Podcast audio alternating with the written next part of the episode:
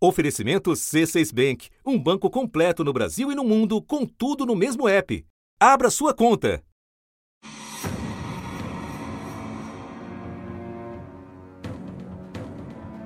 Três dias depois da explosiva saída de Sérgio Moro do Ministério da Justiça por causa da exoneração do diretor-geral da PF, o presidente Jair Bolsonaro preencheu os dois cargos.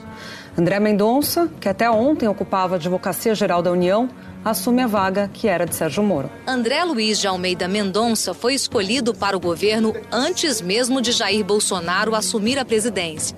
Ele anunciou o nome de seu novo advogado-geral da União ainda na transição, em novembro de 2018. E Alexandre Ramagem foi confirmado no comando da Polícia Federal. Ramagem é diretor da BIM, foi segurança de Bolsonaro durante a campanha presidencial e virou amigo de Carlos Bolsonaro. Tem até foto em que aparecem juntos numa festa de Réveillon. Virou homem de confiança do presidente Jair Bolsonaro quando assumiu a segurança dele depois da facada em setembro de 2018. As nomeações coincidiram com o surgimento de uma nova pedra no sapato do presidente. O ministro Celso de Mello, do Supremo Tribunal Federal, autorizou a abertura de inquérito para investigar as declarações feitas na última sexta-feira pelo ex-ministro Sérgio Moro. Ao pedir demissão, Moro acusou o presidente Bolsonaro de tentar interferir politicamente na Polícia Federal. E no momento em que outra investigação se aproxima de seus filhos, nos corredores do Palácio do Planalto, o temor é que os dois inquéritos no Supremo Tribunal Federal, que correm sob sigilo, possam atingir dois filhos do presidente: o vereador Carlos Bolsonaro, do Republicanos, e o deputado federal Eduardo Bolsonaro, do PSL. Da redação do G1, eu sou Renata Loprete e o assunto hoje são medidas tomadas por Bolsonaro para bloquear investigações contra sua família até onde vai o presidente e que instâncias podem contê-lo. Quarta-feira, 29 de abril. Neste episódio eu converso com Merval Pereira, comentarista de política da Globo News, e antes com Márcio Falcão, jornalista da TV Globo em Brasília, que há anos cobre órgãos de investigação e o judiciário. Márcio, desde o final do governo Fernando Henrique Cardoso, a Polícia Federal foi conquistando progressiva autonomia. Vários ministros da Justiça tentaram, em vão, ditar foco e ritmo de investigações, mas esta é a primeira vez que um presidente da República atropela a corporação e nomeia um dos seus para diretor-geral. Qual é o impacto disso para a PF?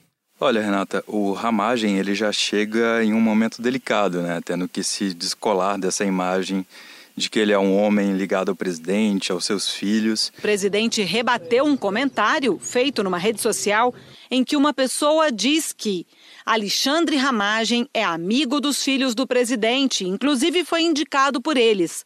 Bolsonaro respondeu: E daí? Antes de conhecer meus filhos, eu conheci o Ramagem. Por isso deve ser vetado? Devo escolher alguém amigo de quem? Isso já o fragiliza um pouco para assumir o cargo.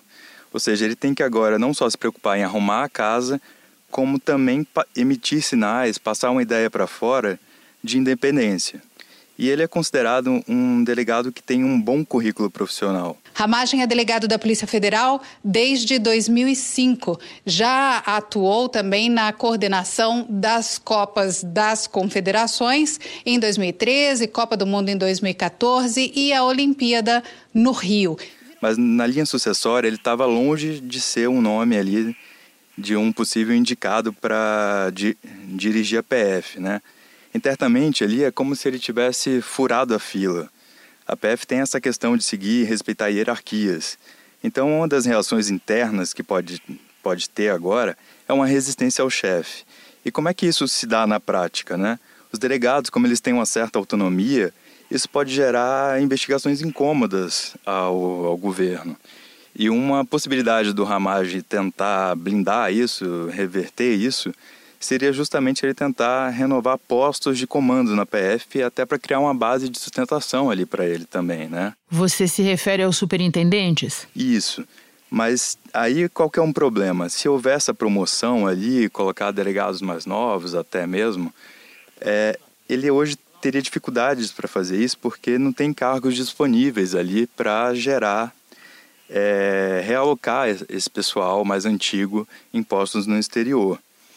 E outro fato curioso aí que, que gera, que o pessoal da PF estava falando, é que vai caber ao próprio Ramagem definir também o futuro do Valeixo, né? que foi quem provocou toda essa crise e a saída do ministro Sérgio Moro. O agora ex-diretor-geral. Como o Maurício Valeixo ainda não tem tempo para aposentadoria, faltam dois anos mais ou menos, ele vai ter que se realocar. E agora caberá ao Ramagem decidir ou não se envia ele para um posto no exterior, que é como a, acontece nesse tipo de situação, né? E outro problema para o Ramagem é que ele já assume também tendo que se defender na justiça porque os partidos de oposição, entidades, também estão acionando a justiça para tentar barrar essa indicação. O líder do partido Rede no Senado já entrou com uma ação na justiça. Protocolamos uma ação popular na Justiça Federal de Brasília que busca dois objetivos. Primeiro, suspender a demissão do diretor-geral da Polícia Federal e, em decorrência disso, evitar que qualquer superintendência da Polícia Federal seja modificada pelos intentos do senhor Jair Bolsonaro. Alegando ali que, que ela fere ali o princípio da moralidade, da impessoalidade, né? Agora, na prática, barrar é difícil, né, Márcio? Barrar é difícil porque a nomeação ela é considerada um ato discricionário ali, ou seja, que ele é uma competência do presidente da República, né? Agora, teria que comprovar realmente que essa, essa indicação ela fere ali os princípios, ou seja, que ela desrespeita a Constituição, os princípios constitucionais, né? Márcio, no pronunciamento de sexta-feira, o presidente da República disse que quer relatórios diários das atividades da PF. A lei permite isso? Olha, essa tese lançada ali pro, pelo presidente no, no pronunciamento dele, ela não é referendada ali pelos delegados, não, viu? Sempre falei para ele, Moro, não tem informações da Polícia Federal. Eu tenho que todo dia ter um relatório do que aconteceu, em especial nas últimas 24 horas, para poder bem decidir o futuro dessa nação. Eu sempre cobrei informações dos demais órgãos de inteligência oficiais do governo, como a BIM, que tem à frente um delegado da Polícia Federal. Uma pessoa que eu conheci durante a minha campanha e tem um nome e é respeitada, é respeitado pelos seus companheiros porque a lei que trata da investigação criminal, ela diz que as atividades investigativas da PF são sigilosas e os delegados são responsáveis por elas. E que isso se aplica também aos relatórios de inteligência. Ou seja, não haveria um espaço para o presidente fazer, como ele falou, pegar o telefone, ligar e pedir uma informação, né? Segundo a PF, tem um protocolo próprio ali para compartilhar essas informações de inteligência. Essa informação teria de teria que ser passada pelo Sistema Brasileiro de Inteligência, que segue um fluxo próprio que é estabelecido para se chegar a um conhecimento ali institucional da presidência. Ele divide, ele separa bem o papel que seria da PF, da inteligência, e também da ABIN, que é um órgão de inteligência ligado à presidência da República. De onde, aliás, estará vindo o Ramagem, certo? Isso, de onde ele vem e que justamente tem esse caráter, né? A BIM ela é ligada ao Gabinete de Segurança Institucional e ela é responsável justamente para municiar o presidente da República e ministro de informações e análises estratégicas, né? Necessárias para a tomada de decisão. O que o presidente falava era justamente isso, que ele queria acesso a relatórios de inteligência para a tomada de decisão. Mas esse papel é da ABIN e não da PF, né? Ainda sobre esse assunto, a deputada Carla Zambelli, aliada de primeira hora do presidente, veio tentar justificar o pedido dele, dizendo que o presidente não quer saber dos outros, ele só quer saber do que diz respeito a ele. Explica para nós por que isso é ainda mais irregular, Márcio. Olha, Renata, isso é mais irregular porque as investigações ela têm um curso próprio, né? Isso vale para qualquer cidadão. O investigado, inclusive, ele tem que ser informado por seu advogado dos atos processuais que o envolvem. E vale lembrar ainda que muitas vezes, durante o curso da, da investigação, medidas são completamente sigilosas. Inclusive, o uso de estruturas do Estado para em benefício próprio pode caracterizar também a chamada advocacia administrativa. Márcio, para além da contingência de ter que substituir Sérgio Moro, qual é a importância do posto de ministro da Justiça para Jair Bolsonaro neste momento? O Ministério da Justiça ele tem uma gerência sobre a PF, então, além disso, ali é uma figura muito importante nesse momento tão conturbado entre o, a Polícia Federal e o próprio presidente, né? Com essa suposta interferência na autonomia. E, e a saída ali do ministro Sérgio Moro ela enfraquece uma das principais bandeiras do Bolsonaro, que é o combate à corrupção, e também pode atingir uma outra bandeira que é a da segurança pública, que foi um dos principais pontos que o presidente é, pregou durante a campanha. Então agora o presidente vai ter que mostrar ali que o, o André Mendonça, que foi escolhido para o Ministério da Justiça, foi a escolha mais acertada para conseguir desenvolver melhor essas ações de, integradas com os governadores para o combate à violência. Né? O Mendonça, que ficou do governo Temer na gestão Bolsonaro, vinha comandando a AGU, que tem um papel de defender as ações do governo e se mostrou um aliado bem fiel ali do presidente Bolsonaro, né? Ele defendeu o Bolsonaro no Supremo em temas bem sensíveis e em ações na justiça também. A gente pode lembrar, por exemplo, que ele chegou a negar, por exemplo, a existência do gabinete do ódio dentro do, da presidência, por exemplo. E o, e o Mendonça ele tem se enquadrado nesse perfil ali de terri é, ministro terrivelmente evangélico. Cotado para uma vaga no Supremo e tudo. Isso. O Estado é mas nós somos cristãos. Por isso, o meu compromisso. Poderei indicar dois ministros para o Supremo Tribunal Federal. Um deles será terrivelmente evangélico. Eu te ouço, Márcio, e duas observações me ocorrem. Primeiro, a impressão de que o presidente precisa, neste momento, sobretudo, de um ministro da Justiça que não atrapalhe a relação direta que ele pretende manter com o comando da Polícia Federal. E segundo, chama a atenção se é verdade que o presidente de início queria o ministro Jorge Oliveira na Justiça e ele acabou continuando na Secretaria-Geral da Presidência, foi para o André Mendonça da AGU, fica a impressão de que o presidente até aceitou negociar o Ministério da Justiça com o núcleo militar ou com outros assessores, seja quem for, mas que é, mandar no comando da PF neste momento, disso ele não está querendo abrir mão, né, Márcio? É, e os motivos a gente vai tentar entender na nossa próxima pergunta para você, que é a seguinte: no momento nós temos pelo menos duas investigações que interessam ao presidente e que jogam parte do foco para o Supremo Tribunal Federal. A investigação das fake news, que em alguma medida passa pelo ministro Alexandre de Moraes, e o inquérito que vai investigar as acusações feitas pelo agora ex-ministro Sérgio Moro, relatado pelo decano Celso de Mello. Rapidamente, Márcio, você pode nos contar em que pé está e qual é o caminho pela frente para cada uma dessas investigações? Olha, Renata, essas duas investigações, elas foram abertas em momentos diferentes, né? Mas há uma expectativa agora de que elas vão se cruzar em algum momento.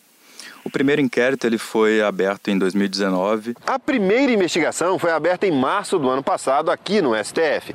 O presidente Dias Toffoli determinou a apuração de uma máquina de produção de fake news que, segundo ele, atingia a honra e a segurança dos ministros da corte. Essa investigação é alvo de críticas porque ela não contou com a participação do Ministério Público, né? E ela é tocada diretamente ali pelo ministro Alexandre de Moraes. Mas lá no início, ela já indicava que ela poderia dar problemas ali para os bolsonaristas. Um dos focos era investigar o financiamento de um grupo que fosse responsável por lançar fake news e ataques ao Supremo. Os ministros veem esse movimento como um meio de desestabilizar a corte, atingir a credibilidade do Supremo, que é hoje quem pode fazer uma frente a eventuais decisões do governo. Então, o Supremo passou a trabalhar ali, investigar como é que seria a atuação desse grupo. E já se identificou que ao menos 12 perfis em redes sociais que atuam em disseminação de informações é, trabalham de forma padronizada contra ministros do tribunal. Isso significa que esses perfis eles encaminham o mesmo tipo de mensagem, da mesma forma, da mesma periodicidade. Agora os técnicos cruzam essas informações que foram recolhidas agora para tentar localizar os financiadores desses perfis. E esse, esse inquérito ele tem previsão de ser concluído agora em junho e pode ser novamente é, prorrogado, né? Ele ganhou um pouco mais de fôlego depois que o ministro Alexandre de Moraes atendeu a um pedido na semana passada do Procurador-Geral da República, Augusto Aras, e abriu o inquérito também para apurar a organização e patrocínio de atos que defendem o fechamento do Congresso, do Supremo e a reedição do, do AI-5, né?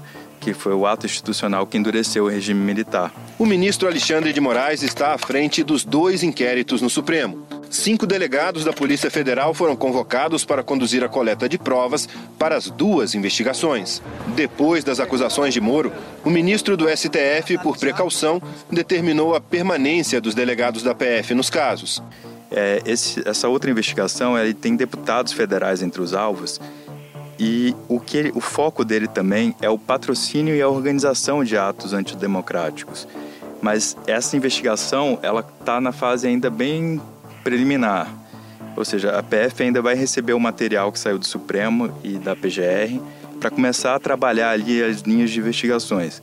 Mas o que se sabe ali, o que se espera no Supremo, é que em algum momento esses dois inquéritos vão caminhar juntos. Agora começa esse novo inquérito, né, que o ministro Celso de Mello deu é, início na, na noite de segunda-feira. Com a abertura do inquérito, começa a fase de apuração das informações. A Polícia Federal terá 60 dias para ouvir o ex-ministro Sérgio Moro, para que ele apresente documentos que comprovem suas declarações. O ministro Celso de Mello afirmou que é possível responsabilizar o presidente penal e politicamente pelos atos ilícitos que eventualmente tenha praticado no desempenho de suas funções. É uma investigação que ainda está ali inicial também, né? E que vai depender muito ali do ritmo que o próprio depoimento do ministro Sérgio Moro é, vai imprimir. O depoimento e as provas, porque a partir das provas que o ministro Moro é, o ex-ministro Sérgio Moro apresentar é que a PGR e a Polícia Federal vão começar a trabalhar e aí a gente vai ver se essa investigação vai de fato ganhar corpo ou se essa investigação tem chance de, de se perder. Lembrando que essa é uma investigação que coloca também o ex-ministro na berlinda, né, Márcio? Sem dúvida. A, a, a, avaliação que se faz ali foi que esse inquérito proposto pelo Aras gerou, foi uma saída do meio, né? Ele, ele não deixou de investigar o que colocou o, o ex-ministro Sérgio Moro, mas ele também colocou, o, de certa forma, o Moro no, na linha de frente ali, né? De frente ou de tiro, como você preferir, Márcio. Márcio, muito obrigada por todas as tuas informações. Bom trabalho para você aí. Muito obrigado, viu? Um abraço. Merval, a Polícia Federal se orgulha da sua autonomia muitas vezes em relação à própria diretoria geral. Por outro lado, também é verdade que há muitos bolsonaristas na corporação hoje. Quem é que vai ganhar essa disputa? A Polícia Federal vai se enquadrar sob a direção do Alexandre Ramagem? Olha, Renata, é, é eu acho que na Polícia Federal é, o, o Alexandre Ramagem é muito bem visto. É um delegado que tem uma boa. É, uma boa receptividade dentro da corporação. Acho que nesse ponto ele vai ter facilidade.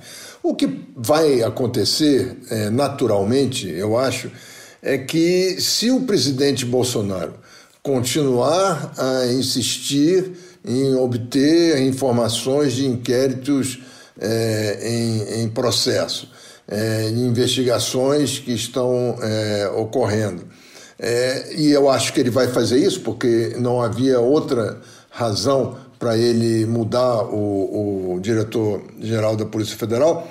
Aí ele vai encontrar resistências internas.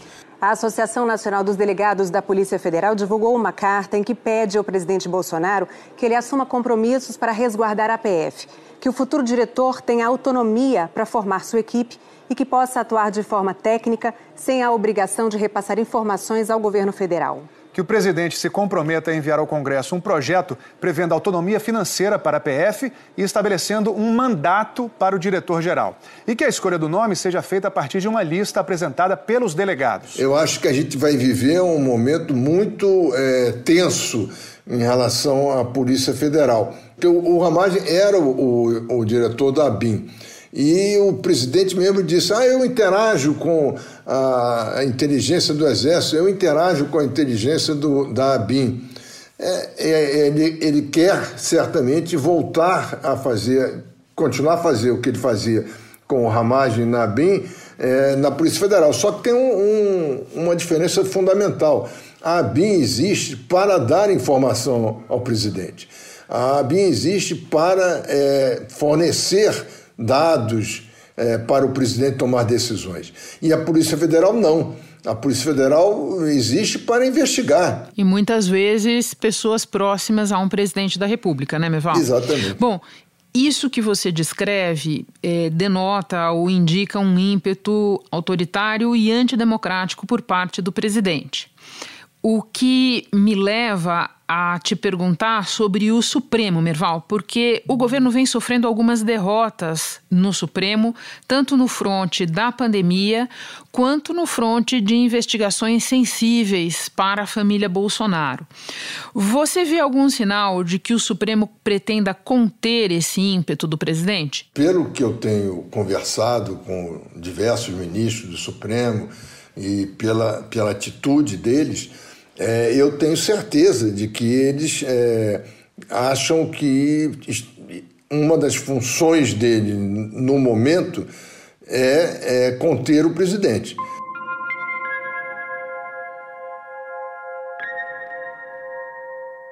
É, eu tenho certeza de que eles estão muito preocupados com essa, essa escalada autoritária do presidente Bolsonaro.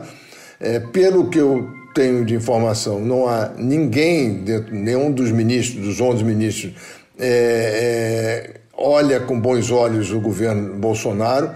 É, e, e, não é porque são de esquerda, porque são de direita, é porque eles veem avanços é, antidemocráticos nas atitudes do presidente e estão preocupados com isso. Eu tenho certeza. Tenho certeza que os inquéritos, por exemplo, que estão em curso, que são três inquéritos agora, é, serão feitos de uma maneira bastante rigorosa. Então agora eu vou centrar a minha próxima pergunta no presidente da corte, no ministro Dias Toffoli, que até aqui vem tendo uma atitude, é, em regra, acomodatícia com o Palácio do Planalto. É, lembrando que o novo ministro da Justiça, o André Mendonça, foi assessor de Dias Toffoli na Advocacia Geral da União. Você acha que o ministro Toffoli, no tempo que lhe resta de presidência, vai continuar com essa abordagem ou não necessariamente? Olha, não necessariamente, embora é, ele esteja no grupo de ministros do Supremo que é, se aproximam do, do, do, presidente Bolsonaro. Acho que ele é único também, mas ele se aproxima alegadamente em nome da instituição para permitir é, a governabilidade, esse tipo de coisa mas acho que ele não necessariamente acompanhará o presidente é, num movimento majoritário do, do, do plenário do Supremo é, contra alguma, algum avanço autoritário, alguma medida é, que seja ilegal.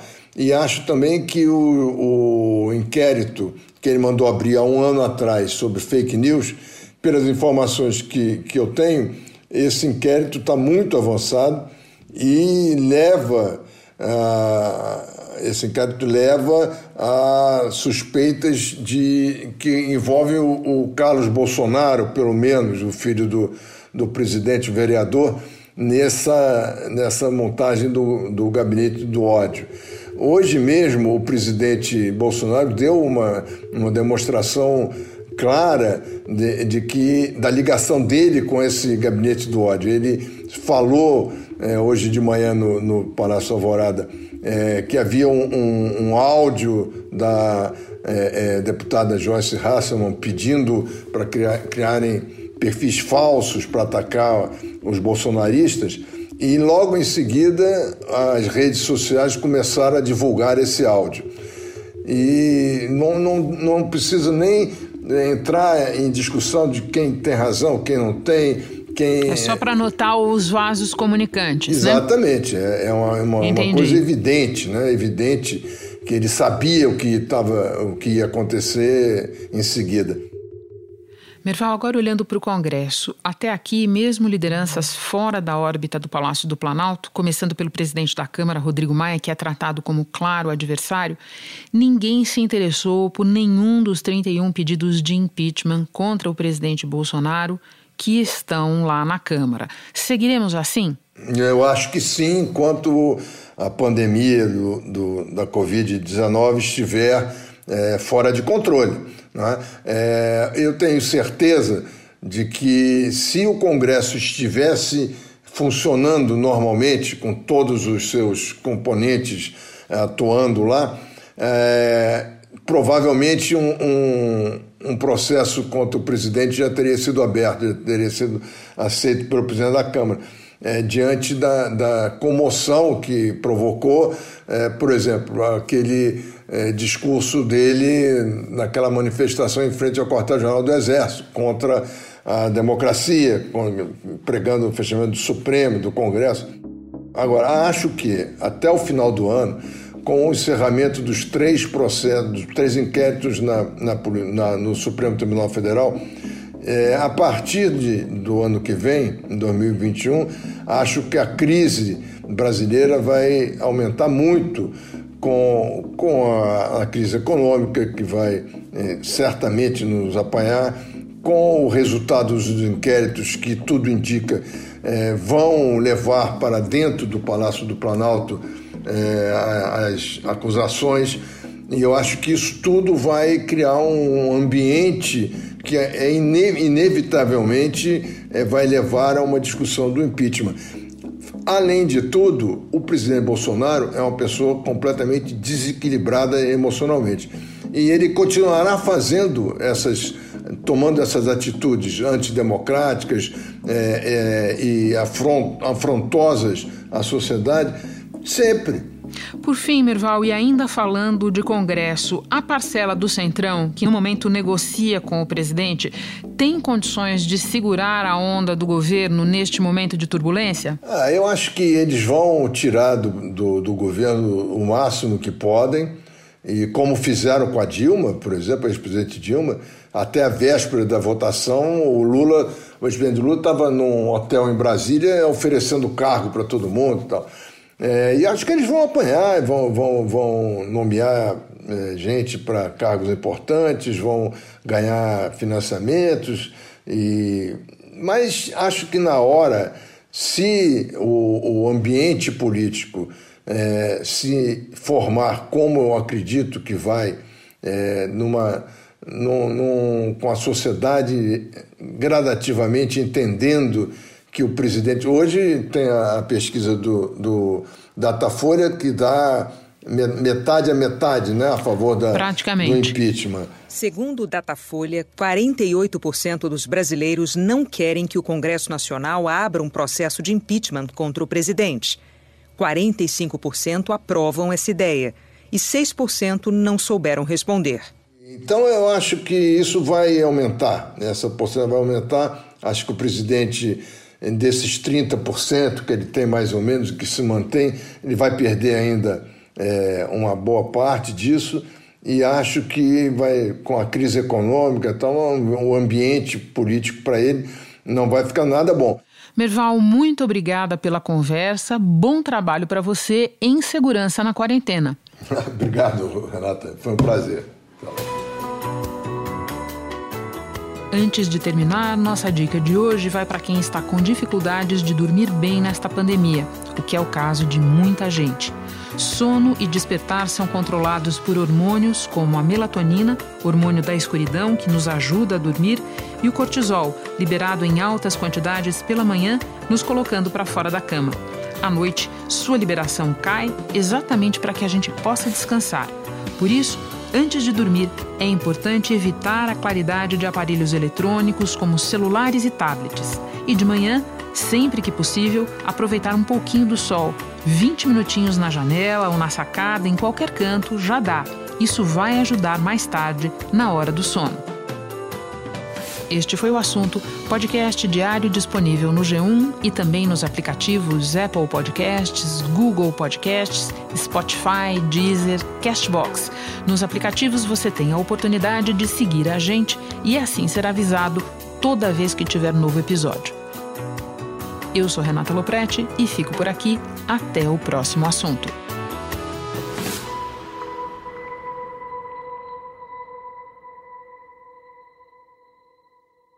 Você no topo da experiência financeira que um banco pode oferecer.